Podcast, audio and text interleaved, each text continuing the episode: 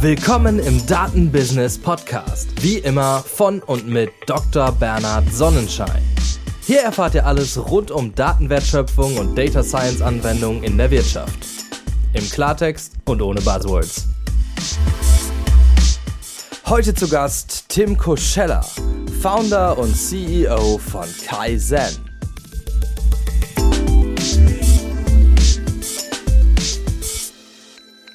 Hallo und herzlich willkommen, Tim. Jo, hi Bernhard, äh, danke, dass ich hier sein kann. Freut mich sehr, das wird eine, weiß ich jetzt schon, sehr, sehr spannende Episode.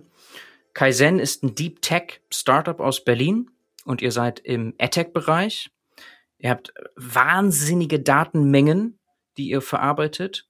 Zum Beispiel meintest du schon vorab 20 Milliarden Machine Learning getriebene Entscheidungen pro Tag was mhm. abstruse Zahlen sind. Es gibt noch viele andere krasse Zahlen, die du später nochmal sicherlich im Detail besprechen kannst. Das ist hochspannend, sehr relevant hier im Datenbusiness Podcast.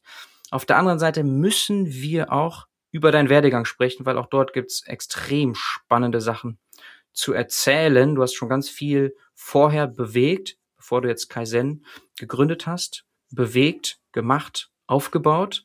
Ja, zum Beispiel die Ionic Group, Hitfox damals, Honeypot, Applift hast du gegründet und warst dort CEO mit einem erfolgreichen Exit. Also das sind nur so ein paar der Stationen, aber vielleicht gehst du da einmal selber kurz durch. Ja, ich muss davor sagen, ich glaube, meine, äh, einige dieser Firmen äh, war ich jetzt eher Investor ähm, oder Supporter ähm, und definitiv nicht Gründer. das wäre jetzt zu viel gesagt. Aber ja, da kann ich ein paar, paar Worte gerne dazu sagen. Ähm, womit ich ursprünglich gestartet habe, ist ähm, ich habe BWL studiert, bin eigentlich kein Techie. Äh, ich würde sagen, ich war ähm, aber schon immer ein eher daten- und mathematisch ähm, interessierter BWLer oder Statistik äh, zum Beispiel war irgendwie so das Fach, was ich eigentlich am, ähm, was mir am meisten gefallen hat, schon in der Schule und dann später auch im Studium. Ähm, das heißt, Zahlen, äh, Zahlen und Daten waren schon immer sehr interessant. Ähm, ich habe dann 2008, als ich mein Studium abgeschlossen habe, ich habe noch auf Diplom studiert. Ich glaube, ich war einer der letzten Diplomjahrgänge, die es so in Deutschland gab. Äh, es wird jetzt vielleicht nicht mehr allen Hörern was sagen, aber das war so der Studienabschluss, den es vor den Bachelors und Masters mal gab. Ähm, na, ich glaube, die meisten Hörer werden das noch wissen. Ähm, und ich habe dann 2008 ähm, direkt im Anschluss an das Studium eigentlich schon parallel zum Schreiben meiner Diplomarbeit mit einem Kommilitonen eine E-Learning-Plattform gegründet, Lecturio, ähm, damals in Leipzig, weil wir in Leipzig studiert hatten. Und äh, das war eigentlich so mein erster wirklich unternehmerischer ähm, Werde, ja, äh, wie soll ich sagen, ähm, mein unternehmerisches Engagement, mal abseits von irgendwie kleineren Sachen, die ich äh, früher schon in der Schule gemacht habe und, und ähm, während des Studiums. Tim, äh, und vielleicht ganz kurz der Seed dabei, also wie, wie kommt man auf sowas?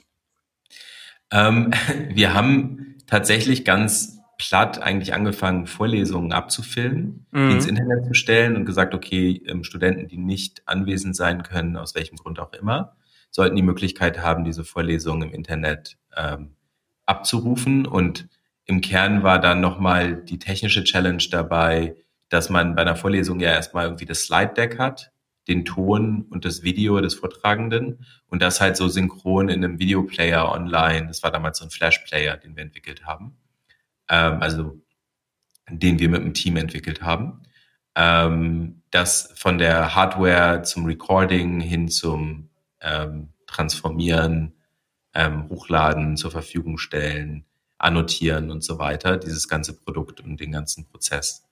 Ähm, das war eigentlich unser Startpunkt. Wir haben damals gedacht, wir können eine Plattform schaffen, in der Studenten quasi sich Vorlesungen ähm, anschauen können, auch von anderen Universitäten, Unterlagen austauschen etc. Also es war sehr stark getrieben von unserer eigenen Erfahrung als Studenten. Ähm, war aber jetzt nicht wirklich das äh, beste Geschäftsmodell, weil ähm, Professoren oder Lehrkräfte haben eigentlich nicht so viel Interesse an der Monetarisierung ihrer Inhalte, also zumindest nicht zu kleinen Preisen, wie sie Studenten bereit sind zu zahlen. Ähm, das heißt, als Geschäftsmodell ähm, funktioniert das eigentlich nicht so gut, auch weil Bildung in Deutschland ja primär ein öffentliches Gut ist oder was, was vom Staat bezahlt wird. Und das heißt, wenn man damit irgendwie Geld verdienen will, dann muss man eigentlich an die Gelder ran, die Universitäten haben vom Staat. Und das sind sehr komplexe und lange Prozesse, ja, so wie öffentliche Ausschreibungen. Mhm. Okay. Ähm, das Spannende aber vielleicht, Tim, wenn ich da kurz einhaken darf, das, das kannst du ruhig betonen, das ist noch vor dem ganzen MOOC-Hype, deutlich davor. Coursera ist, glaube ich, irgendwann 2012 gegründet worden. Und ja. ihr seid jetzt ähnlich unterwegs gewesen, also von der, vom Ansatz her. Nicht, nicht genau so, ja. ist, äh, so wie du es erklärt hast, aber das muss man sich schon nochmal vergegenwärtigen, ne, wie krass das eigentlich war, dass ihr das zu dem Zeitpunkt gelauncht habt. Ja, definitiv sehr, sehr früh. Mhm. Ähm, wir haben es damals von der Wahrnehmung, ähm, war es ja gar nicht so früh, weil der Dotcom-Crash war irgendwie acht Jahre vorher. Da waren wir aber noch nicht mal Studenten, also da hatten wir noch nicht so viel Ahnung davon, was passiert. Und wir dachten, na ja, okay, Bildung ist doch eigentlich eines der ersten Produkte, Güter, Dienstleistungen, die online ähm, eine Massenadoption bekommen müssen, weil es im Kern ja kein physisches Produkt ist. Bildung ist ja ein digital oder ein nicht physisches äh, Produkt oder Dienstleistung. Und deswegen bietet sich das Internet insbesondere dafür an. Ähm, ähm, deswegen macht es eigentlich noch mehr Sinn als E-Commerce, sowas online zu machen. Aber ich glaube, was wir ein bisschen ähm, unterschätzt haben, ist, der Bildungsmarkt an sich ist halt ein anderer Markt als ein Konsumgütermarkt. Ähm, Entscheidungen sind eben nicht durch Konsumenten getrieben, die halt äh, Produkte kaufen, sondern durch Institutionen und äh, insbesondere in Deutschland ist es ein bisschen anders in anderen Märkten. Ähm, und das haben wir vielleicht noch nicht so gut verstanden. Und ja, ähm, insgesamt glaube ich, User Adoption im Bildungsbereich ist halt deutlich, deutlich schwieriger. Mittlerweile hat sich das auch äh, deutlich verändert mit Generationen, die mit Handys und so weiter aufgewachsen sind. Ist, glaube ich, Mobile Consumption von Bildungsinhalten ähm, ein Standard geworden. Aber ähm, damals noch, sage ich mal, Leute, die vielleicht in der Bib mit einem Buch gelernt haben, dazu zu bekommen, dass sie mit dem Laptop in der Bib lernen, war schon ein großer äh, Schritt. Und von da aus dann noch einen Schritt weiter, vielleicht gar nicht mehr in die Bib zu gehen und mit dem Laptop zu Hause zu lernen. Ähm, äh, war auf jeden Fall jetzt auch äh, einfach ein Behavioral Change. Aber kurzum, wir haben die Firma trotzdem irgendwie ähm, erfolgreich aufgebaut und heute ist es ein gut dastehendes Unternehmen ähm, mit 120 oder so festen Mitarbeitern plus noch viel mehr freien Mitarbeitern. Hm. Und äh, das Geschäftsmodell hat sich aber ein bisschen in Richtung digitaler Verlag gedreht und ist im Wesentlichen jetzt eine Bildungsplattform für äh, Medical, ähm, Medical Staff, also für Ärzte, für ähm, alle möglichen, für, ähm, äh, wie sagt man, Nurses, also ähm, mhm. Krankenschwestern. Äh, Krankenschwestern und mhm. Pflegepersonal. Und das auch nicht nur ähm, in Deutschland, sondern vor allem international. Also mit Kunden wirklich von Afrika über Asien, über USA, mhm. äh, Europa. Ähm, genau. Ich bin dann äh, nach Berlin gezogen, ähm, 2011 schon. Also ich bin nach drei Jahren operativ zumindest raus aus dem Business, weil ich äh, die große, weite Startup-Welt kennenlernen wollte. Berlin war damals so im Kommen oder äh, die ersten großen Firmen wurden da aufgebaut. Das erste deutsche Internet-Business sozusagen entstand da, das nach der Dotcom-Bubble entstanden ist. Und da wollte ich irgendwie Teil von sein und ähm, habe dann ähm, mit Partnern zusammen die äh, Hitfox Group, die später in Ionic Group umbenannt wurde, ins Leben gerufen als Inkubator für Geschäftsmodelle. Und daraus entstanden ist dann unter anderem Applift, ähm, und Applift ähm, war ein Mobile Ad Netzwerk und das haben wir 2012 gegründet, so in der Startphase, wo Mobile als Consumer Internet Device und Zugang eigentlich gerade erst so richtig in Fahrt gekommen ist. Mhm. Also ich weiß noch sehr genau, als wir damals zum Beispiel das Geschäftsmodell auch gepitcht haben an Investoren und gesagt haben, hey, wir glauben, Advertising wird komplett mobile. Da war das ähm, noch was, was, sage ich mal, nur einer von fünf Personen, denen man das äh, geteilt hat, überhaupt unterstützt hätte. Und vier von fünf hätten gesagt, na ja, nicht so wirklich. Ich glaube, so jeder will doch eigentlich so einen großen Laptop-Screen und hast eine Tastatur und Usability auf dem Mobile, ist doch komisch und pipapo. Ähm, und wir hatten eine ganz andere These. Wir haben gedacht, dass Mobile das der Zugangspunkt für alle Consumer-Internet-Themen eigentlich wird, der primäre. Und ähm, mit dem einhergehen natürlich Advertising im Mobile-Bereich auch extrem wichtig. Ähm, man muss dazu sagen, 2012 hat Facebook erst ihr Mobile Advertising Produkt gelauncht, das erste MVP. Das heißt, damals waren 95 Prozent, 99 Prozent der Facebook Ad Revenues noch getrieben durch Desktop Advertising. Und jeder, der Facebook genutzt hat, hat das primär im Desktop getan. Das hat sich dann in den folgenden drei Jahren sehr, sehr, sehr schnell gewandelt. Ähm, der Mark Zuckerberg hat sich auch vor die Kameras gestellt und gesagt, Facebook is a mobile first company und everything is mobile, bla bla bla. Mhm. Und in diesem ganzen Boom haben wir es geschafft, auch eine relativ große und relevante Firma aufzubauen. Applift hatte in der Spitze, glaube ich, 250 Mitarbeiter, 10 Büros weltweit, ähm, äh, mehr als 100 Millionen ähm, Umsatz und äh, war auch sehr, sehr früh profitabel. Ähm, deswegen brauchten wir nicht viel Investorengelder, um die Firma aufzubauen. Und ähm, ja, äh, ich habe dann irgendwann ähm, äh, wir, haben, sind irgendwann in Verkaufsgespräche gegangen, ähm, in, der, in deren äh, Zuge quasi Applift auch verkauft wurde mit seinen to Tochtergesellschaften. Und da gab es eine, ein neues Produkt, was wir schon entwickelt hatten in Applift, ähm, was die neuen Käufer eigentlich nicht so wertgeschätzt haben, was ich aber persönlich sehr wertgeschätzt hatte und eine sehr interessante Zukunft dafür gesehen habe. Und daraus ist dann Kaizen entstanden. Also ich habe dann mit meinen Mitgründern, die beide bei mir, ähm, also Product Lead und, und Engineering Lead waren, ähm, Management Buyout gemacht. Wir haben gesagt, bevor wir die Firma als Ganzes quasi an einen Investor verkauft haben, haben wir einen Teil der Firma ausgekauft und ähm, damit Kaizen ins Leben gerufen. Ähm, und das ist eben Anfang 2019 gelauncht. Also wir haben das Ende 2018 gemacht, Anfang 2019 gelauncht. Ja. Mhm. Und äh, das ist das, worauf ich mich jetzt 180 Prozent fokussiere und was mir auch sehr viel Spaß macht und wo wir auch eine sehr interessante Zukunft sehen. Ja, okay. Klar, du sagst das so runter, das natürlich sind einfach krass, also vom Ergebnis her, aber auch die ganze Story mit Applift allein in ja nun mal sechs Jahren sowas aufzubauen, ist ja schon verrückt. Also wie viele Gründer hat, waren das insgesamt mit dir? Ähm, ich hatte AppLift mit einem äh, Mitgründer gegründet, mhm, ähm, der Kayatana, ähm, der auch ein Businessgründer war und das war eigentlich unsere größte Schwäche. Ähm, wir haben gedacht, Advertising, na ja, man braucht so ein bisschen Technik dahinter und ähm, oder ein bisschen mehr vielleicht als ein bisschen, aber ähm, dafür können wir quasi Leute einstellen. Äh, wir hatten dann auch natürlich einen CTO und so weiter äh, und ein gutes Team dahinter.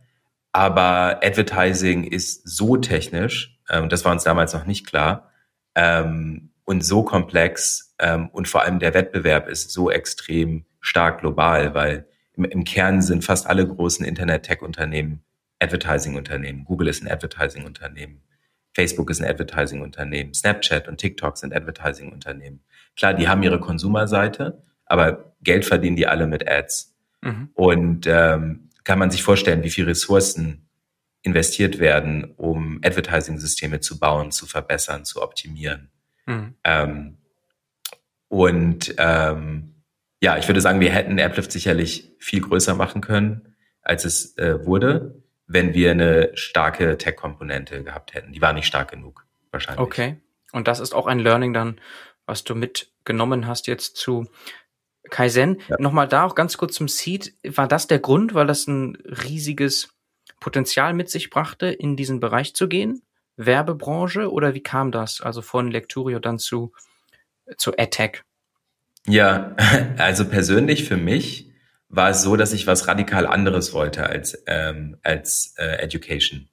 Mhm. Ähm, und ich wollte was anderes, weil ich was wollte, was extrem schnell ist was irgendwie global ist, das hat mich auf jeden Fall angezogen. Also ein Markt und ein Business, äh, das global ist und ähm, wo man einfach extrem schnelle, kurze Zyklen hat und Sachen schnell passieren. Mhm. Und äh, da war Advertising einfach perfekt, ähm, weil das genauso ist. Es ist einfach ein irrsinniger Innovations, äh, eine irrsinnige Innovationsgeschwindigkeit und ähm, das ist im, im Education-Bereich anders, ja, weil es sehr stark auch durch Institutionen getrieben ist, die in sehr langen und eher langsamen Zyklen denken und handeln. Mhm. Okay. Und dann bist du so umtriebig, du meintest ja schon als Investor, dass wir so viele Sachen noch hier besprechen könnten, aber das würde allein den Podcast füllen und wir könnten gar nicht mehr über Kaizen groß sprechen. Also du hast in viele weitere Sachen investiert, von Honeypot, eine Jobplattform, bis hin zu Incremental, vielleicht richtig ausgesprochen, auch eine, mhm. ein Startup im Bereich AdTech. Und dann hatten wir die Ionic Group ja schon erwähnt. Das wiederum ist vielleicht so eine Art Kannst du ganz kurz gleich kommentieren, so ein Schirm über wiederum viele andere Plattformen und Unternehmen. Da sehe ich zum Beispiel Heartbeat Labs und FinLeap, die wiederum gegründet haben, unter anderem Solaris Bank, Clark und Co. Das kannst du gleich mal ganz kurz kommentieren. Und mhm. dann sehe ich ja auch noch, dass du mit BitCapital auch verbandelt bist und die sind auch wiederum sehr bekannt als Fonds. Also ganz mhm. viele Sachen, jede einzelne Station davon äh, könnten wir locker wahrscheinlich fünf Minuten, zehn Minuten drüber reden. Vielleicht das Spannendste noch, weil das nicht jetzt so offensichtlich ist, was mit Ionic Group ist, also mit dir, mit der Struktur dabei, wie Heartbeat Labs, FinLeap und das sind ja, ja. viele Unternehmen, die wir kennen, sehr bekannt sind in der Startup-Szene, auch SEOTap. So, vielleicht kannst du das kommentieren. Ja, ähm, also Ionic Group habe ich zusammen mit ähm, eben äh, drei äh, Partnern gegründet, eigentlich ursprünglich. Ähm, drei bis vier, kann man sagen. Ähm, das waren der Hanno Fichtner damals, der jetzt schon lange in San Francisco wohnt ähm, äh, und, und nicht mehr so eng involviert ist. Ähm, der Jan Beckers, der sicherlich der Kerntreiber hinter allen Geschäften unter der Ionic Group war von Anfang an und jetzt den, äh, den Bit Capital Fund eben leitet und ähm, Ruben Haas und Henrik Krawinkel. Und wir haben uns quasi als Unternehmer zusammengetan und gesagt, wir wollen neue Geschäftsmodelle gründen und auf die auf den Weg bringen. Das war auch so der die Zeit, als Inkubatoren ein großes Thema waren. Es gab irgendwie Rocket Internet. Wir haben so ein bisschen gedacht, wir können das machen, aber irgendwie in, in gut und in, in, äh, in smarteren Geschäftsmodellen. Also Rocket Internet hat ja sehr stark immer einfach sehr, sehr viel Geld einsammeln und irgendwas kopieren ähm, und dann auf Teufel komm raus äh, ähm, quasi einfach Geld draufwerfen und, und äh, exekuten.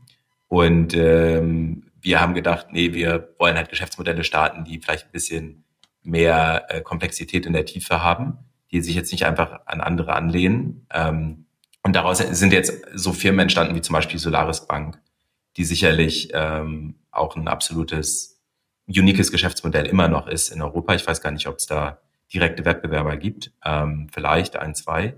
Ich glaube, die haben mittlerweile auch einen Wettbewerber übernommen aus UK, ähm, schon letztes Jahr. Das war, glaube ich, der einzige, den es wirklich gab. Also so Banking as a Platform war halt eine Vision am Anfang, die sehr, sehr groß schien, weil man braucht eine Banklizenz dafür. Allein das Thema ist, äh, ist eine ganze Story für sich, wie man so eine Banklizenz bekommt. Aber irgendwie ähm, ist es uns gelungen, ähm, und da war ich aber, muss ich sagen, selber jetzt nicht in, in den einzelnen Themen immer tief involviert, ja, sondern wir haben uns schon sehr stark intern immer aufgeteilt und ich habe die Themen gemacht, die halt mit Data und Advertising zu tun hatten. Und meine äh, Mitgründer zum Beispiel haben sich auf Fintech oder Health Tech ähm, spezialisiert. Mhm. Okay, also bei dir jetzt dann wahrscheinlich SEOTap als bekannte CDP Customer mhm. Data Platform. Und das mhm. bedeutet dann so angestoßen, wie in einem Inkubator das nun mal ist, mit einem Pre-Seed Funding und auch ganz viel Know-how, Netzwerk. So muss man sich mhm. das vorstellen. Ja, genau. Also SEOTAP sogar konkret. Der Gründer von SEOTAP, der Daniel Herr, war mal äh, bei mir im Team bei Applift. Und ah. ähm, daraus entstanden ist sozusagen sein, er kam von Vodafone und hatte quasi so dieses ganze ähm, Telekommunikationsdatenthema da gemacht und wusste halt, wie viele Daten Carrier haben und wie die eigentlich nutzbar wären könnten. Und daraus entstanden ist halt die Idee, das zu kombinieren mit Mobile Advertising und zu sagen, okay, vielleicht kann man Mobile Advertising Produkte bauen oder ähm, Services, die ähm, quasi diese Daten kombinieren mit äh, Mobile Advertising Targeting und Optimierung. Daraus ist ursprünglich mal SEOTAP entstanden. Die haben sich auch weiterentwickelt und sind jetzt eben eher eine umfassende CDP, Customer Data Plattform. Mhm. Ähm, aber so ist das ursprünglich mal gestartet beispielsweise. Mhm. Ja. Okay. Spannend. Und SEOTAP allein sind schon 200 Leute dort. Sehr, sehr gut finanziert. Ich meine 11 Millionen plus in der Series C, nur um dieses eine Beispiel mal zu bringen. Und dann gibt's noch viele andere äh, große Geschichten hier dabei. Also das ist schon mal extrem spannend. Und jetzt müssen wir aber zu Kaizen kommen. Das ist hier mhm. der Fokus, und das schon gesagt, das ist so ein Teil gewesen, den du rausgelöst hast, gewissermaßen damals aus Applift oder zumindest gesehen hast und dann gepusht hast mit einem Tech-Fokus. Und du hast ja dann auch mhm. Leute aus dem Team dann zu Gründern, Mitgründern gemacht und ihr seid dann mhm. gemeinsam losgelaufen. Worum geht's? Also Kaizen ist eine ähm, Real-Time-Bidding-Plattform. Das wird denen, die sich mit Advertising auskennen, wahrscheinlich was sagen. Real-Time-Bidding steht für Echtzeit, ähm, ja, Bidding auf Werbeplätze. Das heißt, innerhalb von wenigen Millisekunden entscheidet unser System, ob es ein Gebot abgibt für einen Werbeplatz, ähm, auf eine Impression sozusagen, ähm, die irgendwo eingeblendet wird. Das kann eine Video-Impression auf deinem Connected TV sein. Das kann eben, wie in unserem Fall, eine Impression in der App sein. Ähm, das kann auch eine Impression irgendwo auf der Bild.de Webseite sein oder so. Und ähm, basierend auf allen möglichen Datenpunkt, äh, müssen wir quasi dieses Gebot abgeben und die ganze technische Abwicklung dahinter, inklusive der Auslieferung der Ads. Mhm. Und das ist quasi, was unsere Plattform macht. Also es ist eine Buy-Side-Plattform, sagt man im Advertising-Markt. Wir stehen auf der Käuferseite. Das heißt, Käufer von Ad-Inventar, ja, Firmen, die Werbung schalten, die nutzen unsere Plattform, um ihre Werbung zu targeten. Und das eben außerhalb der Walled Gardens. Ich denke, das ist ein wichtiger äh, Punkt, weil jetzt wird jeder bei Werbung immer dran denken, oh ja, das kann ich natürlich auf Facebook und auf TikTok und so weiter machen. Unser System ist ausschließlich das Open Internet System. Das heißt, ähm, wir greifen nicht auf Werbeinventar zu, das Google, Facebook oder TikTok haben. Das kann man über deren eigenen Systeme kaufen. Relativ ähm, ja weniger, sage ich mal, detaillierte Insights, weil in unserem System ist eben ein einer der Kernprinzipien, dass es extrem transparent und offen ist und ich quasi als Käufer auch sehr, sehr genau weiß, jede einzelne Impression, die ich kaufe und zu welchem Preis ich sie gekauft habe. Mhm, okay. Das Spannende ist ja, dass selbst im Tech-Bereich viele nicht ansatzweise verstehen oder eine Ahnung haben, was im Background abgeht, wenn du sagst Real-Time Bidding. Und da sind wir nicht mal mobile unterwegs, sondern generell, wie es schon seit Jahren abläuft. Das ist etwas immer im Millisekundenbereich, immer mhm. schon extrem komplex. Und ihr macht das Ganze, so wie du es gerade beschrieben hast, mit diesem Fokus und eben mobile only. Mhm. Jetzt vielleicht, also um sich dem anzunähern, wir müssen das auch ein bisschen besser erklären, also auch für Menschen außerhalb der AdTech-Branche. Äh, vielleicht, weil das bekommt man immer mit, dass Privacy wichtiger wird. Mhm. Also gibt es ganz viele Themen von, wenn wir jetzt auf dem Desktop sind, dass es mit den Cookies schwieriger wird, dass Apple das Thema Privacy pusht und so weiter und so fort, DSGVO, GDPR etc. All diese Themen spielen ja, sind Gegenwind. So, wie könnt mhm. ihr, wie könnt ihr dann trotzdem so erfolgreich sein, wenn es darum geht, Werbung gut auszuspielen? Ja, ähm, ich würde nicht unbedingt sagen, dass es Gegenwind ist. Ähm, wir müssen erstmal, wenn wir das in größeren Kontext einbetten, dann ist der Mobile Advertising Markt mittlerweile, je nach äh, Zahlen, also je nach Anbieter, wo man sich die Zahlen anschaut, liegt irgendwo zwischen 200 und 300 Milliarden US-Dollar global. Ähm, es ist einfach ein riesiger Werbemarkt, der größte einzelne Werbemarkt, den es gibt, also größer als Fernsehwerbung, deutlich größer als Print- und, und Radiowerbung, aber auch deutlich größer als Desktop-Advertising-Werbung. Ähm, Seit wann ist, ist das so, allem, Tim? Ganz kurze Nachfrage. Seit wann ist das so? Ähm, ich glaube, dass, äh, also das Mobile TV und so weiter abgelöst hat, schon mindestens zwei, zweieinhalb Jahre her. Mhm. Das Mobile Desktop Advertising als äh, größten Markt abgelöst hat, ist vielleicht anderthalb Jahre her. Mhm, okay. Ja. Also ich glaube, Digital, der globale Werbemarkt ist je nach Schätzung und je nachdem, ob man China inkludiert oder nicht. China ist da ein sehr großer Markt, der ein bisschen schwer zu, zu sizen ist. Liegt so bei 600, 700 Milliarden global, also über alle Werbekanäle und, und Formate hinweg. Und äh, Mobile Advertising macht eben mittlerweile davon über ein Drittel aus. Digital Advertising macht davon über 50 Prozent aus, deutlich über 50 Prozent. Okay, das war ähm, Die überschneiden sich auch teilweise. Also TV und Digital überschneidet sich eben an der, an der Stelle CTV, Connected TV, weil das im Prinzip Fernsehwerbung ist, aber eben digital und nicht äh, analog ausgespielt. Mhm. Ähm, so, und innerhalb dieses 200 plus Milliarden Marktes gibt es natürlich ein paar große Player, die einfach sehr viel äh, World Garden Inventory haben sprich die in ihren eigenen Ökosystemen halt arbeiten und da auch keinen externen Zugang drauf zulassen. Das sind eben Facebook und Google unter anderem. Ähm, die machen schon einen sehr großen Teil des Marktes aus, also 70 Prozent oder so. Aber jetzt bleiben ja immer noch irgendwo 50 Milliarden oder so an Jahresmarktvolumen übrig.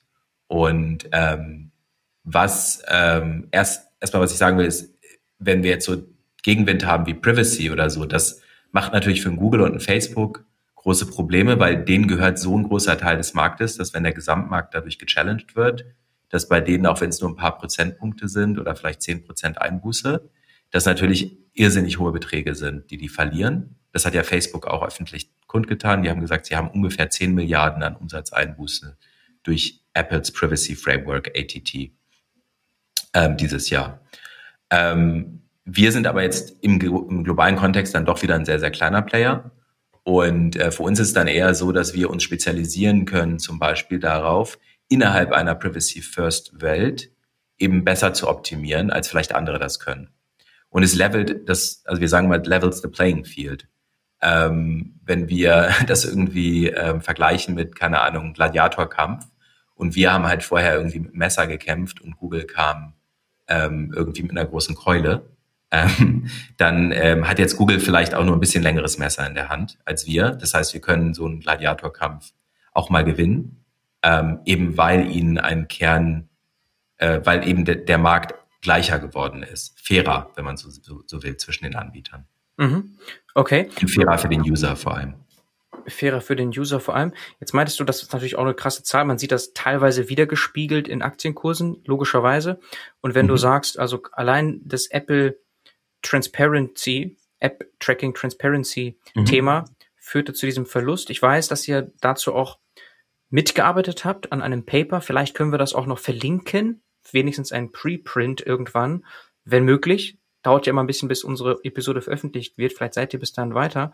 Aber ja. da habt ihr das ja auch nochmal analysiert und seid auch zu diesem Ergebnis gekommen, was du gerade gesagt hast. 10 Milliarden Verlust für Facebook allein aufgrund dieser Updates, Veränderungen. Ne?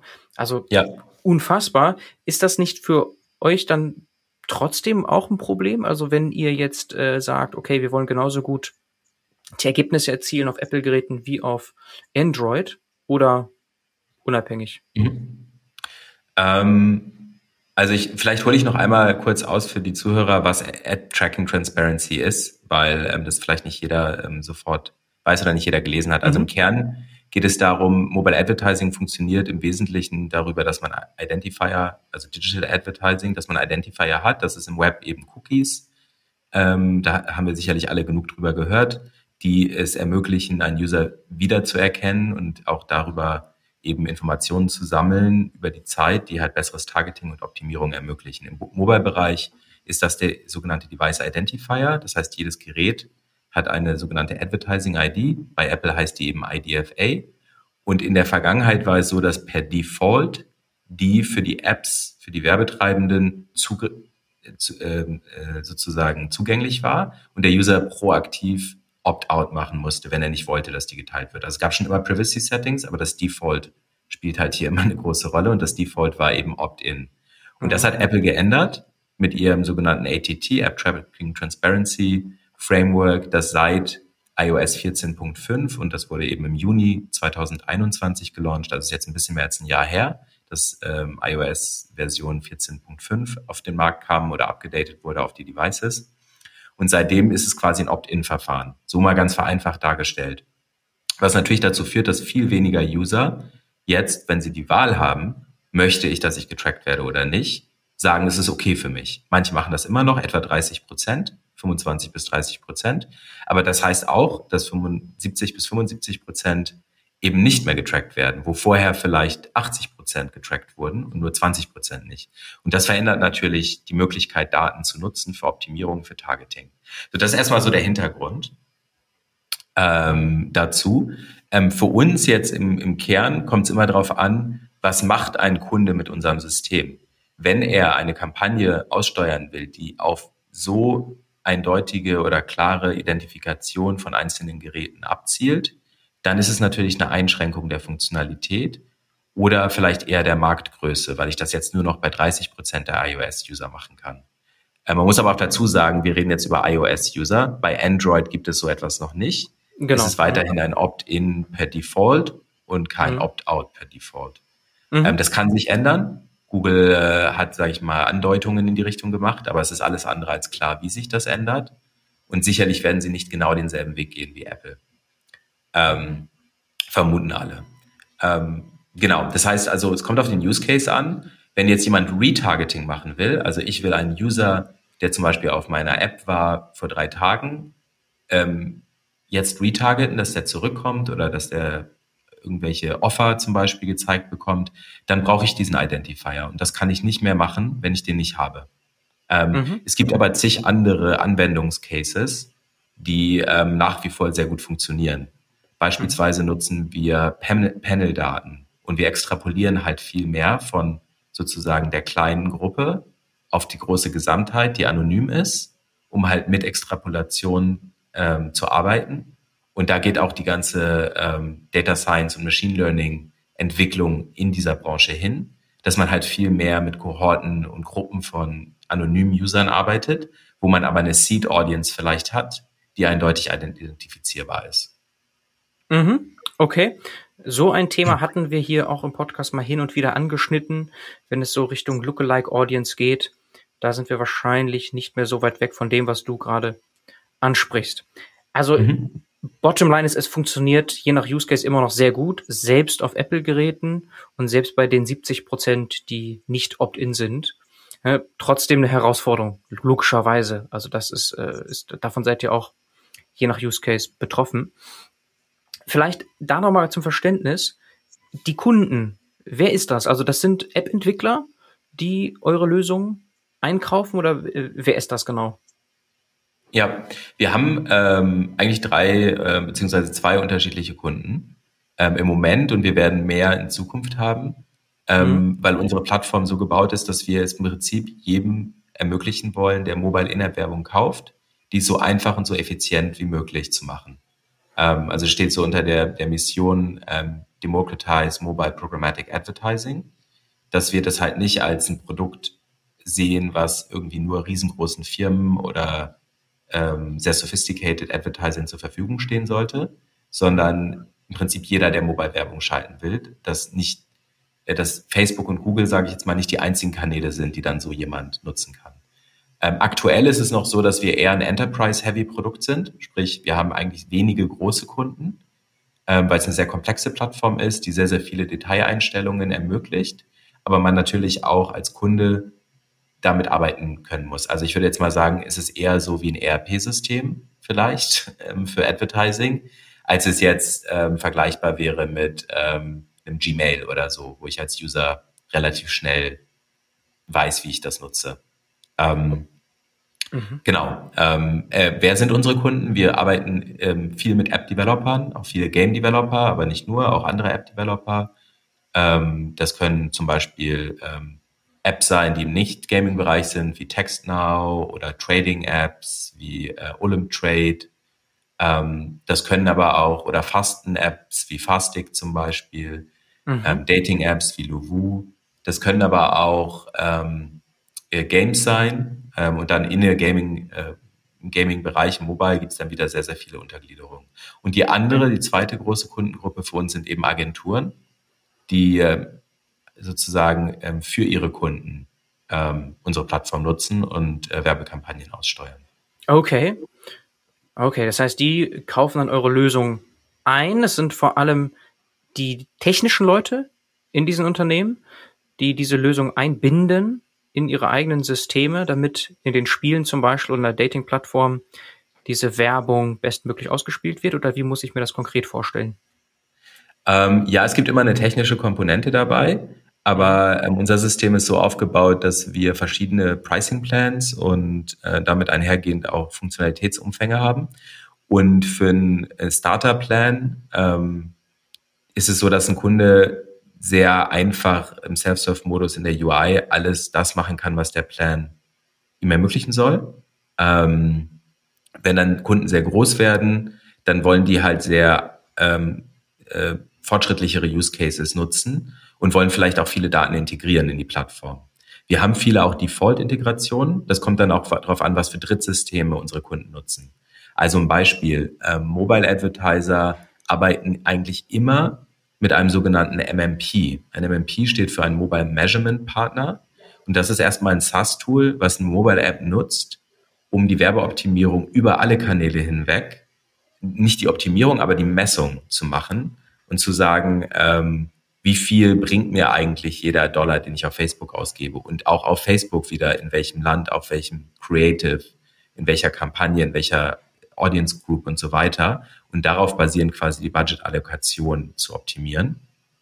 Ähm, das sind zum Beispiel wichtige Systeme und die können die Kunden wiederum mit wenigen Klicks an unser System anbinden und Daten synchronisieren, hm. sodass unser System mit diesen Daten auch wiederum arbeitet.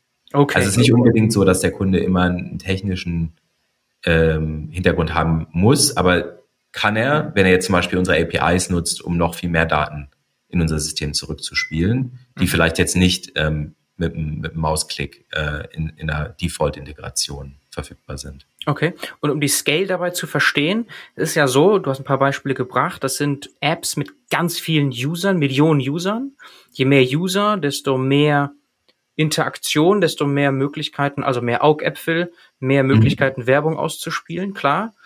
Und das macht ihr ja am Ende, also ihr macht ja diesen Auktionsmechanismus, Real-Time Bidding, und spielt deshalb, wir hatten eingangs ein paar Zahlen genannt, mehrere Milliarden, also hier nochmal 125 Milliarden Anfragen am Tag, 20 Milliarden jeden Tag Machine Learning getrieben und 10 Milliarden Ad-Auktionen letztlich stellt ihr bereit. Jeden Tag. Also es geht hier um viele, viele Milliarden und das addiert sich deshalb so, weil ihr mehrere große Kunden habt, die wiederum große Apps haben mit vielen, vielen Millionen Usern, die jeden Tag viele Zeit in diesen Apps verbringen und deshalb viel Werbung potenziell ausgespielt bekommen können. Ja, äh, fast. äh, mhm. Fast. Wir haben, äh, man muss immer äh, unterscheiden in diesem Markt zwischen der Buy-Side und der Sell-Side. Wir sind ein Buy-Side-Unternehmen das heißt, wir nehmen an diesen Auktionen teil, wir mhm. bieten mhm. auf die Auktionen, mhm. wir stellen nicht die Auktionen bereit. Dafür gibt es wiederum andere Unternehmen, die sind auf der sogenannten Sell-Side. Und das muss man sich so ein bisschen vorstellen, wie wer ist das Auktionshaus und wer sind die Auktionsteilnehmer.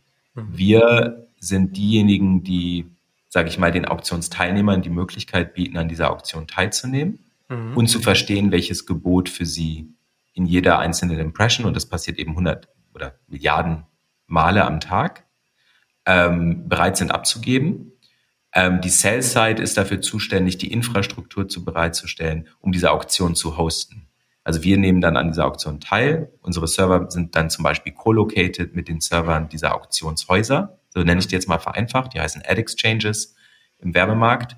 Und ähm, genau so funktioniert das Ganze. Das heißt, wir müssen nicht mit jeder App auf dem Planeten selber verbunden sein, sondern wir können Aggregatoren dafür nutzen, die wiederum mit diesen Apps integriert sind. Und darüber haben wir Zugriff auf etwa 300.000, 400.000 Apps tatsächlich, die mhm. quasi Werbung in ihren Apps zulassen und schalten. Mhm. Ähm, und das können dann wiederum unterschiedliche Werbeformate sein. Das können Banner sein, das können Videos sein, das können Rich Media Creatives sein. Das können sogar komplette Playable Ads sein. Das hat man im Gaming-Bereich oft, dass die ganze ganze Ad selber schon ein Minispiel ist, um den User quasi ähm, die, die, die Game Experience schon in der Ad-Unit zu zeigen und dann die Entsche Entscheidung zu vereinfachen, ob das jetzt ein Game ist, was dem User gefällt oder nicht. Ähm, also da ist sehr, sehr viel möglich technisch. Mhm. Aber ihr habt ja nichts mit dem Creative an sich zu tun. Ne? Das ist, so ob das jetzt ein Spiel oder ein Video oder ein Bild ist oder das ist nochmal zum Verständnis hier nachgehakt, das ist für euch irrelevant, oder? Oder beziehungsweise ähm, fürs Pricing das ist nicht vielleicht? relevant, aber ja. wir haben mit der Kreation des Creatives nichts zu tun. Das ja. ist korrekt. Mhm. Das wird genau. sozusagen angeliefert vom Kunden. Also okay. hochgeladen, mit anderen Worten, in unser System. Hochgeladen, ja, genau. So, und dann, wie es auch schon auf Desktop jahrelang ist, es geht hier um Millisekunden, es geht um Centbeträge äh, und das eben on scale maximal automatisiert. Und deswegen kommen wir auf solche Zahlen und deswegen ist auch Machine Learning so wichtig. Aber das können wir vielleicht gleich nochmal kurz ansprechen. Auf deinem Profil, Tim, schreibst du ein paar spannende Sachen, die ich nochmal so, ja, hier konkret von dir erklärt haben möchte, mhm. weil die äh, sind schon fast etwas, ähm, ja, fast schon ein bisschen provokant, so gesagt. also äh, du sagst einmal, Daten werden möglicherweise, also bei anderen Anbietern, Kampagnen der engsten Konkurrenten weiter verwendet. Dass das mhm. ein Problem oft ist, aber nicht bei euch. Also Daten werden möglicherweise für Kampagnen der engsten Konkurrenten weiter verwendet. Das will ich natürlich nicht. Nee, ist aber den meisten mittlerweile vielleicht bewusst. Also wir reden da von Werbetreibenden und den jeweiligen Konkurrenten der Werbetreibenden. Ähm, hinter der Aussage stehe ich auch 100 Prozent. Ähm, und das kann man sogar selber ähm, ähm, in der eigenen, in der eigenen Erfahrung relativ einfach rausfinden. Wenn du, ähm, also äh, um welche Plattform geht's hier? Wieder im Wesentlichen um World Gardens, aber es gibt noch viel mehr, aber der Einfachheit halber sage ich jetzt mal in Facebook. Wenn ich Werbetreibender bin bei Facebook und ich habe einen Schuhshop online und ich binde den Facebook Conversion Pixel in meine Webseite ein, dann weiß Facebook, wer auf meine Seite kommt, wer Sachen zum Shopping Card addet, wer ein Checkout completed, äh, welche Produkte welcher User gesehen hat. Und all diese Informationen speichert Facebook und nutzt die, wenn ich selber diese User zum Beispiel retargeten möchte. Nutzt die, wenn ich selber diese User, diese Daten nutzen will, um zum Beispiel eine Seed Audience für ein Lookalike herzustellen. Das sind jetzt erstmal relativ legitime ähm, Wege, das zu nutzen. Aus meiner Sicht als Advertiser kann man jetzt darüber streiten, ob das für den User fair ist. Das kommt da ein bisschen drauf an. Da sind wir wieder bei dem Privacy-Thema. Und, und wie explizit muss ein User über sowas aufgeklärt werden und reicht das, wenn das irgendwo in den Facebook AGB unter ferner Liefen steht? Aber ich als Werbetreibender habe ein großes Problem dadurch. Diese Daten werden genauso meiner Konkurrenz zur Verfügung gestellt. Heißt auch, wenn ich beispielsweise das Facebook-Pixel einbaue, und jetzt mal keine Werbung bei Facebook schalte, weil ich gar kein Marketingbudget habe, ja, oder was weiß ich, habe das aber noch auf meiner Seite eingebaut, dann kann ich davon ausgehen, dass die User, die auf meiner Seite landen, sobald sie auf Facebook sind, mit Ads meiner Konkurrenz bespielt werden. Weil das natürlich die ROI, also Return on Advertising, ähm, äh, sorry, ähm, Return on Investment oder wir sagen immer ROAS, Return on Advertising Spend, maximierenden User sind am Endeffekt. Wenn ich schon weiß als Facebook, dieser User kauft gerne Schuhe, ähm, ich aber als Schuhshop gerade kein Budget habe, mein Konkurrent aber schon, dann wird Facebook diese Daten nutzen, um, äh, um mir Werbung an, um diesem User Werbung anzuzeigen. Wo, woher weiß äh, Facebook, dass dieser User an Schuhen interessiert ist? Vielleicht war das mein ureigenster User, der schon immer in meinem Shop einkauft und vielleicht geht er mir jetzt deswegen verloren, weil er auf Facebook eine Ad sieht für einen Konkurrenzshop. Und das ist das tägliche Brot von großen Werbeplattformen seit zehn Jahren. Relativ wenig beachtet ähm, und äh, ein Milliardengeschäft ähm, offensichtlich. Und das ist zum Beispiel was, was bei uns nicht passiert, weil wir ähm, von unserem Geschäftsmodell erstmal als SaaS-Plattform und auch als Buy-Side-Lösung quasi einem Kunden in dem Moment verpflichtet sind und auch unsere ML-Systeme so aufbauen, dass sie mit diesen Informationen nicht direkt arbeiten. Mhm. Äh, genau. Und wenn man das jetzt nicht glaubt, dann kann man eigentlich das Exempel machen, mal alle Cookie-Blocker und hast du nicht gesehen ausschalten, alle Privacy-Infiltrationen zulassen auf deinem Device und surf einfach mal ein bisschen rum auf der einen oder anderen Seite und schau mal, was dir für Werbung angezeigt wird bei Facebook. Damit kannst du es eigentlich relativ schnell rausfinden. Mhm. Okay. Ich versuche das gerade auch aus der Sicht des Shops mir vorzustellen, dass dann keine Werbung macht. Selbst wenn die Werbung machen, klar, dann ist das so ein ähm, Kampf, wer mehr letztlich reinhaut. Mhm. Wir sind also in diesem Mechanismus, den wir kennen, letztlich ja auch wieder ein, ja, wer mehr Werbebudget hat, gewinnt das Spiel hier. Wenn du keine Werbung schaltest, darfst du dich nicht wundern. Und aus Sicht von Facebook könnten die sagen, naja, guck mal, das ist ja äh, mitunter ja auch gut für dich. Weil Netzwerkeffekte, je mehr wir hier haben, desto mehr lernen wir und so, aber das ist eigentlich Bullshit, würdest du sagen, weil das ist eigentlich, also ja. kann man so beschreiben, aber das ist, äh, so sollte es nicht sein, dass Konkurrenten überhaupt von dir lernen können. Wir haben ja Mechanismen, wo man sagen könnte, ähm, so miteinander lernen ist okay, aber nicht voneinander lernen. So diesen, quasi so, so ein Motto gibt's ja durchaus in der Branche, auch in anderen Industrien, wo man sagt, doch Daten teilen, das ist gut. Bis zu einem bestimmten ja, ja. Grad. Ähm, ich glaube, es äh, ist, ähm, die Frage für mich stellt sich, was wird daraus gelernt und entsteht dadurch vielleicht für eine der Parteien Schaden? Mhm. Ist es eine Win-Win-Win-Situation immer? Mhm. Dann ähm, denke ich, ist es durchaus legitim. Man sollte es trotzdem transparent genug machen. Mhm. Ähm, das ist aber jetzt nicht immer eine Win-Win-Win-Situation.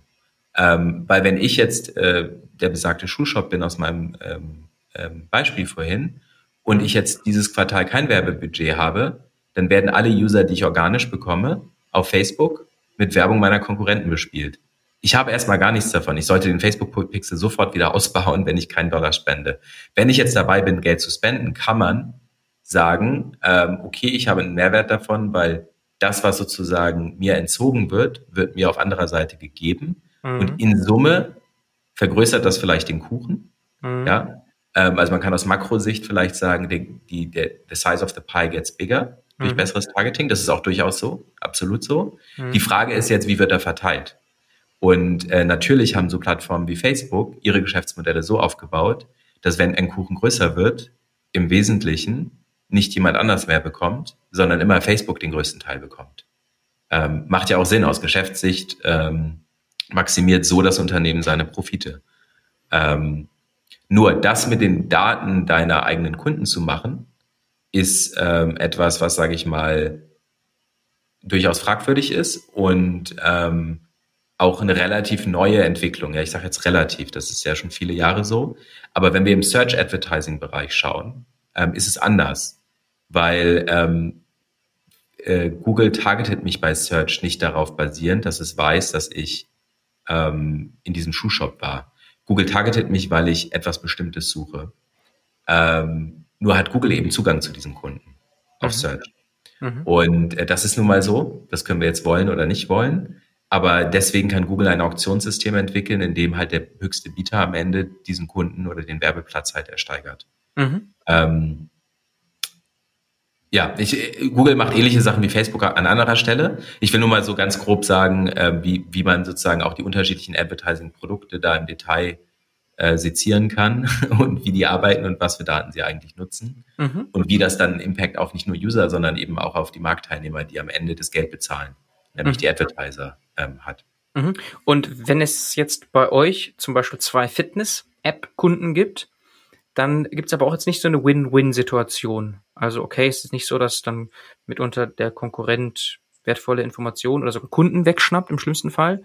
Aber es ist ja. auch nicht so im Sinne von, ähm, es ist jetzt gut für mich als Fitness-App-Developer, dass ihr schon einen anderen Fitness-App-Kunden äh, habt. So was äh, irgendwelche äh, Kontext- äh, Learnings, äh, Algorithmen, sonst irgendwas angeht? Ja, also wir layern unsere, unsere Learnings in dem System eben nach unterschiedlichen ähm, Kriterien und Zielen. Und es gibt durchaus Sachen, ähm, die sozusagen systemweit lernen, weil sonst würde es auch keinen Sinn machen. Ja. Ähm, also dann hätte man nicht die Skalenvorteile sozusagen eines großen Systems. Ich gebe dir mal ein Beispiel. Ähm, es gibt einen Mechanismus in unserem System, der nennt sich Bit Shading.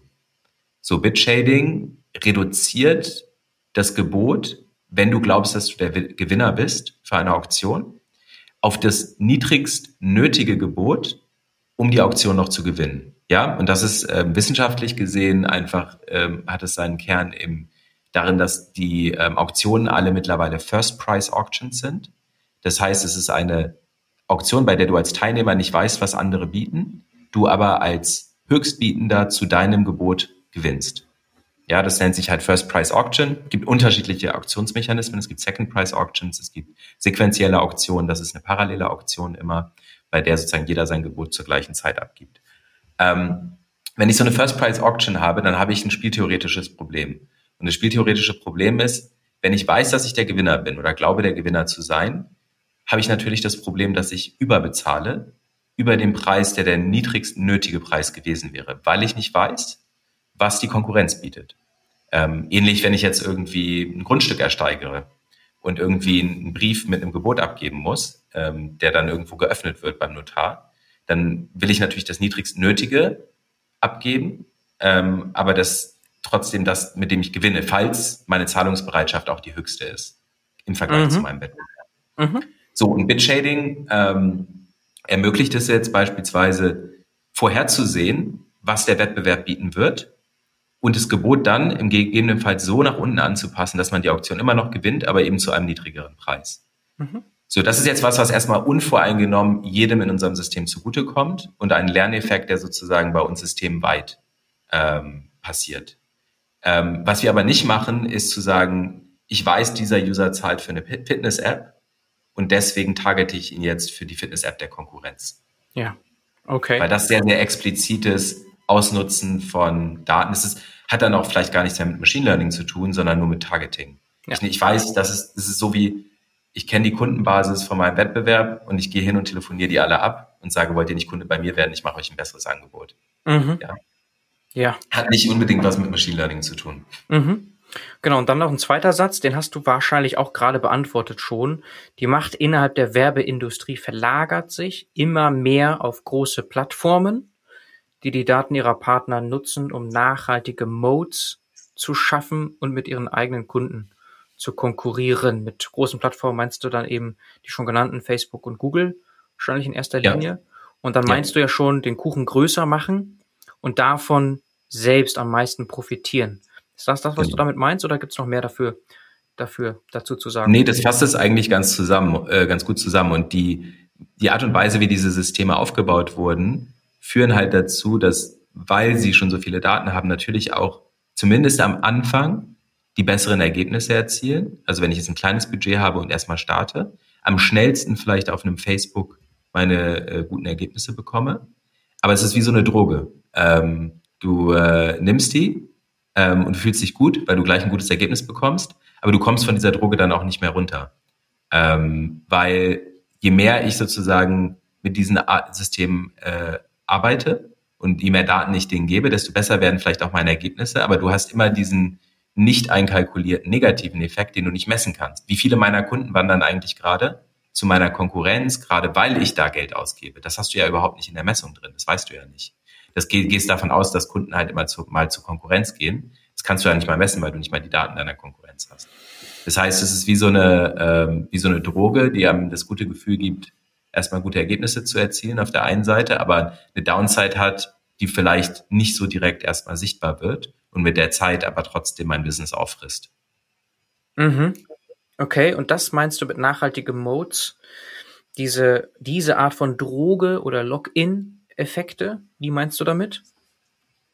Ja, ich meine damit, dass die, ähm, dass die großen Walled Gardens, wie wir sie nennen, äh, Plattformen, es eben schaffen, dass sie immer sehr, dadurch, dass sie immer Daten aufnehmen, aber auch nie Daten abgeben. Das muss man ja auch dazu sagen. Man kriegt ja aus Facebook, zum Beispiel im Advertising-Bereich, überhaupt gar kein granulares Reporting raus. Ich kann überhaupt nicht wissen, wie viele User habe ich denn genau erreicht, wie oft wurde den Usern welche Ad gezeigt und so weiter. Das kriege ich ja alles nicht raus.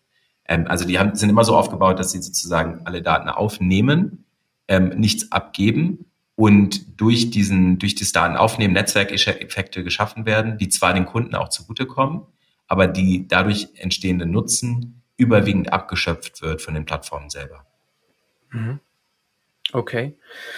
Ja, das ist in der Tat ein Thema, das sicherlich viel zu wenig beleuchtet wird. Also generell bei jeglicher Attributionslogik und Berechnung hat man das ja gar nicht drin. Ne? Wie viel geht eigentlich netto auch weg oder nicht netto, aber wie viel geht weg? Kann ja immer noch netto gut sein, in Summe zu investieren.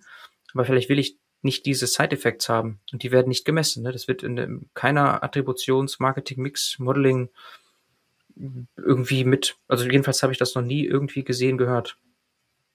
Ja, ja, ist auch schwierig zu messen. Ähm, also man muss erstmal das Bewusstsein dafür haben, dass wenn ich einen Tracking-Pixel von Facebook einbaue, ich bleibe jetzt hier nur bei Facebook, weil weil wir jetzt die ganze Zeit drüber geredet haben, es ist nicht die einzige Plattform und ich will jetzt definitiv jetzt auch nicht Facebook-Bashing alleine machen, aber wenn ich den einbaue, dann in dem Moment gebe ich erstmal Kundendaten weg. Das ist so, wie wenn ich mein CRM-System als, äh, als Shop für irgendwas oder als Dienstleister erstmal irgendwie öffne, einem Dritten, der damit den Daten erstmal so alles Mögliche machen kann. Das würde ich auch nicht machen. Weil wir sagen immer im, im Oldschool-Business sagt man immer, naja, deine Kundendatei ist so einer der wichtigsten Assets, die man hat. Und hier kriege ich quasi, binde ich meine Kundendatei elektronisch an eine Plattform an, die diese dann weiterverwertet und verkauft. Also schon eigentlich Irrsinn, wenn man das mal so beleuchtet. Aber es sind ja die Daten, die nur auf der Plattform entstehen, ne? also diese Interaktionen, das sind ja nicht meine Daten, so oder so nicht, von vornherein nicht. In, in dem Sinne, oder? Wenn, also in der Logik würde, würde jetzt ein Facebook oder eine andere Plattform sagen können, naja, gut, aber ist ja, ist ja so nur das, was hier passiert, dass wir für uns wieder nutzen. Nee, es ist das, was auf deiner Webseite passiert oder in deiner App. Mhm. Ja, also rechtlich gesehen sind sicherlich nicht deine Daten, also als ähm, gut, da bin ich jetzt auch nicht der nicht der rechtliche Experte, aber was jetzt äh, Datenschutzrecht und so weiter angeht, hat er erstmal der User selber die Hoheit und die, das Recht der der Verwaltung seiner eigenen Daten. Ähm, wenn er das aber zulässt, dass du das trackst auf deiner Webseite, dann bist du jetzt zumindest erstmal derjenige, der die Hoheit darüber hat, äh, weil es ja auch dein Kunde ist. Ähm, du weißt, was der gekauft hat, du weißt, ähm, wie oft der zu, in deinen Shop kommt und so weiter. Und jetzt geht es halt um die Frage, teile ich diese Daten automatisiert mit einer Plattform wie Facebook oder eben nicht? Mhm. Mhm. Okay. Also wir sprechen da von First-Party-Data äh, in der Regel, weil First-Party-Data die Daten sind, die quasi der Advertiser, der Merchant selber generiert und owned. Mhm. Mhm. Yes. Ich glaube, das Thema können wir abschließen, was euch auch dann abhebt im positivsten Sinne hier von also diesen großen Plattformen mit diesen Problemen, die du gerade besprochen hast. Aber auch ohne diese Probleme wäre es ja sinnvoll, eben immer auch zu ergänzen und zu schauen, wo kann ich noch mehr ja, Attention, Aufmerksamkeit erhalten bei meinen Usern. Ne? Also äh, selbst wenn es die großen nicht gäbe und ich hätte jetzt eine App entwickelt, dann wollte ich doch am besten direkt in der App möglichst interaktiv oder sonst wie eingebaut Werbung ausstrahlen. Also so oder so verständlich, wenn ich jetzt eine ähm, Trading-App habe oder äh, ein Spiel habe, dass ich dann zwischendurch sehr gut andere Spiele bewerben kann.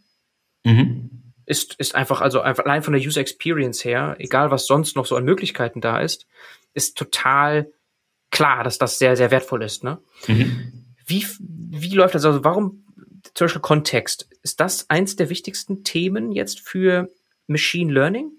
Oder liege ich damit falsch? Das wäre jetzt so eine Vermutung von mir, dass das eigentlich das ist, wo am meisten Machine Learning reinfließt. Kontext, Verständnis und Einbindung. Ja, ähm, ich würde sagen, es kommt drauf an. Ähm, es kommt darauf an, wo die Werbung läuft und für welchen Werbetreibenden die Werbung läuft. Manchmal kann Kontext sehr, ähm, sehr, sehr, sehr, sehr powerful sein, beispielsweise im Gaming-Bereich. Weil wenn ich weiß, dass ein User ein bestimmtes Spiel spielt und das vielleicht auch gerne spielt, weil ich sehe, dass der User das sozusagen dauerhaft spielt und, und täglich oder mehrmals in der Woche, dann ähm, kann ich über die Art des Spiels halt auch Rückschlüsse darüber treffen, was, ein andere, was für andere Spiele dieser User mag. Und wenn wir über Gaming reden, dann reden wir im Mobile-Bereich ja über eine extrem breite Demografie von, sage ich mal, Kindern zu Rentnern, ähm, äh, sehr, sehr ausgewogen Männer und Frauen. Also überhaupt nicht das, was man jetzt, im, wenn man von PC-Gaming oder Konsol-Gaming spricht, wo man eher so primär an junge Erwachsene und Jugendliche denkt, die vielleicht so ihre freien Nachmittage ähm, vor der Playstation verbringen. Das ist ja im Mobile-Bereich ist ja Gaming eine extrem breite Zielgruppe. Ja, ein Quizduell ist ein Game. Ja, irgendwelche Coloring Books, ein Solitärspiel oder sowas von vielen Millionen Menschen täglich gespielt wird. Ähm, das sind ja alles Games. Diese Leute sehen sich aber nicht als Gamer, sondern ähm, das sind halt Unterhaltungsmedien im weitesten Sinne vielleicht, um die Zeit zu überbrücken, wenn man an der Bushaltestelle steht oder wenn man irgendwo eine Pause hat und so weiter. Und ähm, im Gaming-Bereich ist Kontext sehr, sehr stark. Ähm, außerhalb des Gaming-Bereiches würde ich sagen, es kommt drauf an. Man kann auch zum Beispiel mit Panel-Daten ja Rückschlüsse treffen über kontextuelle Informationen, ähm, was das für ein was das für ein User ist oder mit welcher Wahrscheinlichkeit dieser User zum Beispiel ein Mann oder ein Mann oder eine Frau ist, ähm, mit welcher Wahrscheinlichkeit der User in einer gewissen Altersgruppe ist und so weiter. Das spielt auch eine immer größer werdende Rolle, eben von einer bekannten kleinen Gruppe zu extrapolieren eben Panel-Informationen zu extrapolieren auf die Grundgesamtheit mit Wahrscheinlichkeiten. Ohne dass man jetzt vielleicht, wie das vorher der Fall gewesen wäre, wie bei Facebook, genau weiß, dass es jetzt irgendwie eine unverheiratete Frau, die 31 Jahre alt ist. Mhm. Aber ich kann mit einer Wahrscheinlichkeit vielleicht von so und so viel Prozent sagen, dass das eine Frau ist, die zwischen 30 und 40 Jahre alt ist oder zwischen 30 und 35. Ja.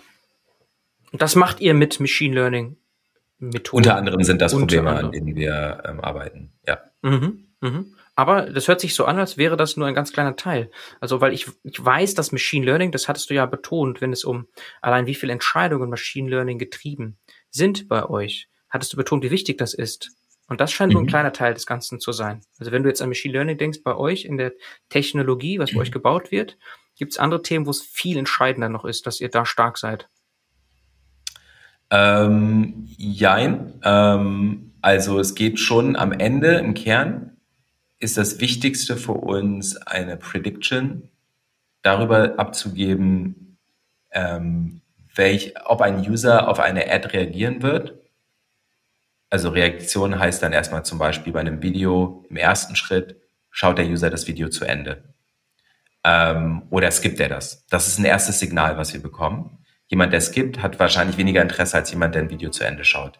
Dann der nächste Schritt ist beispielsweise ein Klick. Klickt der User. Dann gibt's aber auch, äh, das nennen wir im Mobile-Bereich Fettfingerklicks. Man klickt halt am Mobile-Bereich einfach auch relativ viel, wenn man nicht wollte. Ne? Weil einfach die Art und Weise, wie vielleicht ein Ad erscheint, weil man es irgendwo anders hinklicken wollte und der Screen zu klein ist, etc. Also dann auch zu verstehen, welcher Klick ist denn real mhm. und welcher Klick ist sozusagen Noise, also sozusagen Signal from the Noise äh, zu unterscheiden.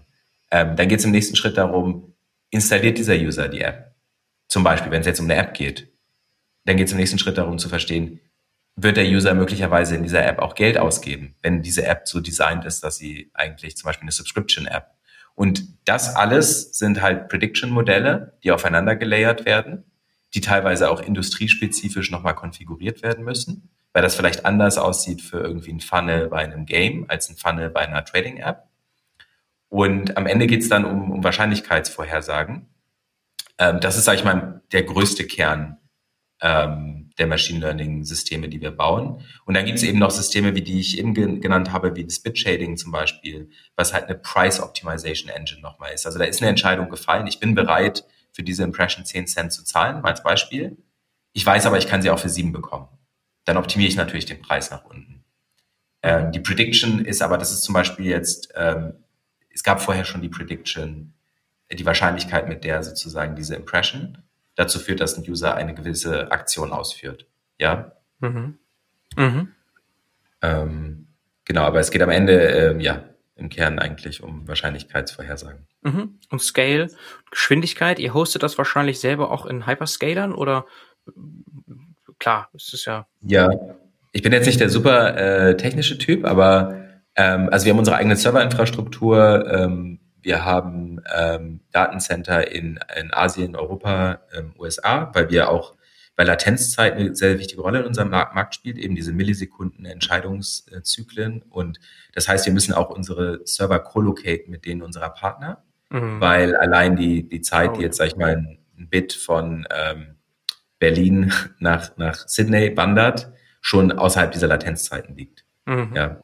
Mhm. Ähm, also wir reden da in der Regel von, ähm, von 100 Millisekunden Roundtrip, ähm, Maximum 100 Millisekunden Roundtrip äh, Latency Requirement. Mhm. Und ähm, genau, wir bauen sehr, sehr viel eben auf Basis unserer eigenen Serverinfrastruktur. Wir machen aber auch mehr und mehr Sachen in der Cloud, wo es halt sinnvoll ist. Ja, mhm. in unserem Geschäft sind nicht alle Sachen sinnvoll in der Cloud zu machen, aber manche Sachen ähm, sind durchaus auch sinnvoll. Bestimmte Berechnungen ähm, wo wir nur kurzfristig vielleicht äh, große Ressourcen brauchen, aber die eben auch sofort wieder runterfahren müssen und so weiter. Ja, also Latenzen ist ein großes Problem. Das spricht dann vielleicht gegen diese viele Kommunikation mit der Cloud, aber vielleicht größere Modelle kann man wiederum in der Cloud vorberechnen genau. und dann nutzen. Das kann man sich gut vorstellen. Äh, du hast schon viele Beispiele gebracht hier. Vielleicht auch hier nochmal konkret nachgefragt, wie das aussieht. Also wenn ich jetzt ein, ein Spiel entwickle, was hätte ich denn sonst gemacht? Also wenn ich jetzt nicht Kaizen anbinde? Wie würde ich da Werbung ausspielen?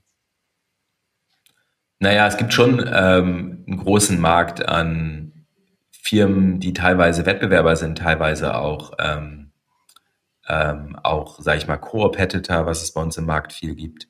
Mhm. Ähm, also Firmen, mit denen wir vielleicht zusammenarbeiten, die aber auch irgendwo ein Wettbewerber sind. Ähm, ist ja im Tech-Markt generell oft so. Ähm, mit denen ich arbeiten kann als Kunde. Und dann gibt es natürlich immer die großen World Gardens. Und das ist jetzt auch nicht eine Entweder-oder-Entscheidung. Das ist in der Regel eine Und-Entscheidung. Ähm, aber vielleicht arbeite ich dann mit Kaizen für Use Cases, wo es mir besonders wichtig ist, meine Daten ähm, safe zu haben oder wo ich weniger teilen will mit dem Markt. Während bei anderen Use Cases ich vielleicht ähm, dann auch andere äh, Plattformen nutze. Mhm. Ähm, aber wir haben schon den Anspruch, langfristig für einen Kunden eine der zentralen Werbeeinkaufsplattform oder die zentrale Werbeeinkaufsplattform außerhalb der World Gardens zu werden. Ja, und wie lange dauert so eine Einbindung von Kaizen dann? Kann ich sehr, sehr schnell die Ergebnisse haben, die ich dann auch vielleicht in the long run erwarte? Kommt sehr auf den Use Case an. Also mhm. von Kunden, die, sage ich mal, nach zwei Tagen sagen, hey, das passt ja schon, es geht extrem in eine gute Richtung, zu Kunden, wo es mehrere Wochen und auch Monate dauert. In der Regel, also hat man nach einigen Wochen auf jeden Fall einen guten Blick, äh, wird das funktionieren. Wenn es nicht funktioniert, dann muss man halt nochmal dran schrauben und irgendwie Sachen verändern. Oft geht man da auch durch mehrere Iterationen was mhm. anders gemacht. Also es ist ein kontinuierliches eigentlich Experimentieren und Iterieren. Mhm. Ähm, ist auch einer der, um auf den Namen Kaizen zurückzukommen, einer der Gründe, weshalb wir Kaizen Kaizen genannt haben oder unsere Firma Kaizen genannt haben. Das geht eben auf das, ähm, äh, auf, auf ein japanisches, auf eine japanische Philosophie der kontinuierlichen Verbesserung zurück. Und das sehen wir halt sehr, sehr als einen wichtigen Bestandteil von unserem Geschäftsmodell und von unserem Produkt. Mhm. Okay, stimmt. Kaizen mit I geschrieben wäre dann dieser japanische Background und mit der Erklärung, wie du es gerade gebracht hast. Mhm. Okay, und wenn du sagst Geschäftsmodell, es gibt verschiedene Pricing-Pakete. Äh, ja, also Startups könnten Kunden werden, aber auch große. Du hast gesagt, das sind sogar in erster Linie Enterprise bei euch. Wie sieht das aus? Also ich habe dann einfach, äh, ja, also SaaS eben, wie man es kennt. Mhm, genau. Also wir haben so einen Mix aus einem Fix- und Volume-Based Pricing. Das heißt, ähm, äh, erstmal gibt es einen fixen äh, monatlichen Preis, der davon abhängt, welchen Funktionalitätsumfang und Nutzungsumfang ich erwarte als Kunde. Das geht bei 1000 Dollar im Monat los und geht bis 15.000 Dollar im Monat als Base Fee. Mhm. Ähm, und dann gibt es eine volumenabhängige Komponente, die degressiv ist. Je größer das Volumen, desto weniger relativ zum Volumen zahle ich als Kunde. Aber natürlich ähm, steigt unser Umsatz mit dem Kunden trotzdem in absolut. Ähm, in absoluter äh, Zahl. Okay. Genau. Okay, Volume-Based Pricing in allererster Linie. Okay, damit haben wir das allermeiste verstanden, glaube ich. Ja, Tim, ich habe auch dann hier und da nochmal nachgehakt und du hast es gut erklärt. Was uns alle hier, glaube ich, interessiert ist, ihr seid ein Startup noch relativ jung, ihr habt eine Seed-Runde schon hinter euch, vier Millionen, da kommt bestimmt noch mehr, ihr müsst weiter wachsen, die Technologie weiter aufbauen. Was sind die nächsten Milestones jetzt in die Zukunft geschaut, die nächsten Monate? Was kommt da noch? Ja, also ja, es stimmt, wir sind noch ein äh, Startup. Ähm, gut, viele Unternehmen nennen sich ja auch nach vielen, vielen Jahren noch Startup. Ähm, ich würde sagen, wir sind doch relativ reif, weil wir als Gründer ähm, auch alle schon, schon deutlich über zehn Jahre Erfahrung in dem Bereich haben ähm, oder mindestens zehn Jahre Erfahrung in dem Bereich ähm, haben. Das heißt, wir, wir haben von vornherein, glaube ich, eine sehr klare Richtung eingeschlagen und ähm, die Richtung auch von Anfang an verfolgt. Ähm, wir sind auch seit anderthalb Jahren schon profitabel. Das heißt, wir haben zwar nur in Anführungszeichen eine Seed-Runde mit etwa vier Millionen Dollar gemacht, ähm, aber ähm, der Grund, weshalb wir jetzt nicht schon eine große Series A gemacht haben, ist, dass wir uns selber tragen. Und wenn wir nicht mehr Geld aufnehmen müssen, das jetzt auch nicht äh, tun werden, um für das Press Announcement, dass man viel Geld geraced hat. Das ist nicht so unsere Philosophie. Wenn wir mit weniger Geld auskommen können, dann werden wir das. Und es kann durchaus sein, dass wir nochmal raisen. Aber wenn, dann ist das für massive Expansionspläne, die wir jetzt vielleicht nicht aus dem Cashflow aktuell finanzieren können. Mhm. Ja, wir sind 55 Leute äh, mittlerweile, davon etwa 35 im, im Tech-Bereich, ähm, etwa 20 jetzt für alle anderen Funktionen zusammen und äh, wollen weiter wachsen und äh, brauchen vor allem Leute im, im Engineering und im Machine Learning Bereich, weil das einfach ein sehr wichtiger Kernbestandteil unserer Systeme ist. Mhm. Wie wir heute verstanden haben. Und hochspannend auch, wenn du sagst, ja, profitabel schon seit anderthalb Jahren. Das heißt aber auch im Umkehrschluss, es ist jetzt kein Land-Grab-Modus, wo es jetzt ganz viel Competition gibt und ihr global gesehen jetzt also wirklich aber schnell euch was noch holen müsst, so in etwa. Also jetzt wirklich diesen oder habe ich das falsch dann jetzt interpretiert?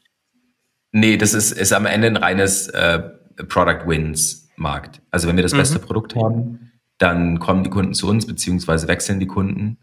Ähm, das ist ähm, sehr stark durch Produkt getrieben. Mhm. Und Produkt heißt eben auch äh, bei uns sehr, sehr stark Machine Learning. Nicht nur, aber, aber vor allem äh, oder zu einem großen Teil. Und ähm, der Wettbewerb äh, spielt sich entweder bei den großen amerikanischen Tech-Giganten ab oder, sage ich mal, gut, oft auch nicht schlecht ge gefundeten Startups aus dem Valley. Also wenn ich jetzt so die, die Konkurrenten ähm, schaue, was sind andere Firmen, die das, was wir machen, in ähnlicher Weise, ich sage jetzt nicht deckungsgleich, aber in ähnlicher Weise schon relativ gut machen. Ähm, dann sind das meistens irgendwie Firmen, die aus Palo Alto kommen, also äh, irgendwelche Ex-Google-Engineers sind, die das gestartet haben. Und ähm, ja, irgendein Sequoia oder Index Ventures als, als VC dahinter haben. Aber wir haben durchaus die Ambition, mit denen anzutreten und uns mit denen zu messen. Okay, weil man könnte ja auch dann so interpretieren, ähm, ja, der Exit ist schon nah. So hört sich das dann auch irgendwie an, wenn du sagst, wir sind jetzt anderthalb Jahre profitabel und und äh, das das kann so weitergehen. So hört sich das auch ein bisschen an. Aber ja. das ist wahrscheinlich zu viel. Also wir hätten schon oft verkaufen können, sagen wir mal. das glaube ich. An Angeboten hat es nicht gemangelt. Nein, wir ja. wollen was richtig Großes aufbauen. Wir wollen einen European Champion aufbauen, der im ML-Bereich auch global führend ist und in einem der komplexesten Bereiche des ML-Bereiches, was Advertising sicherlich ähm, dazugehört, ähm, was Scale und, und, und Anforderungen angeht. Und wir denken, wir haben da die Chance, wir sind auf einem guten Weg und jetzt geht es darum, die Champions League zu gewinnen. Yes, das sind fast Abschlussworte, Tim. Wir sind auch jetzt am Ende des Gesprächs, aber wir haben ja auch mit einer persönlichen Note angefangen und ich würde dir gerne das letzte Wort überlassen mit einer Frage von mir, wenn ich darf, nämlich warum tust du dir das nochmal an eigentlich? Also so im Sinne von, hey, du hast ja schon groß aufgebaut, Exit gemacht, du bist schon als Investor unterwegs gewesen. Was treibt dich an, weil du sagst ja, es soll was Großes werden, das nochmal und vielleicht sogar noch größer als damals zu machen, zu bauen, als CEO noch dazu? weil ich große Herausforderungen mag. Und ich glaube, wir haben hier eine Herausforderung, die sehr groß ist, aber die realistisch ist, dass wir die schaffen, dass wir auch dahin kommen, wo wir hinwollen.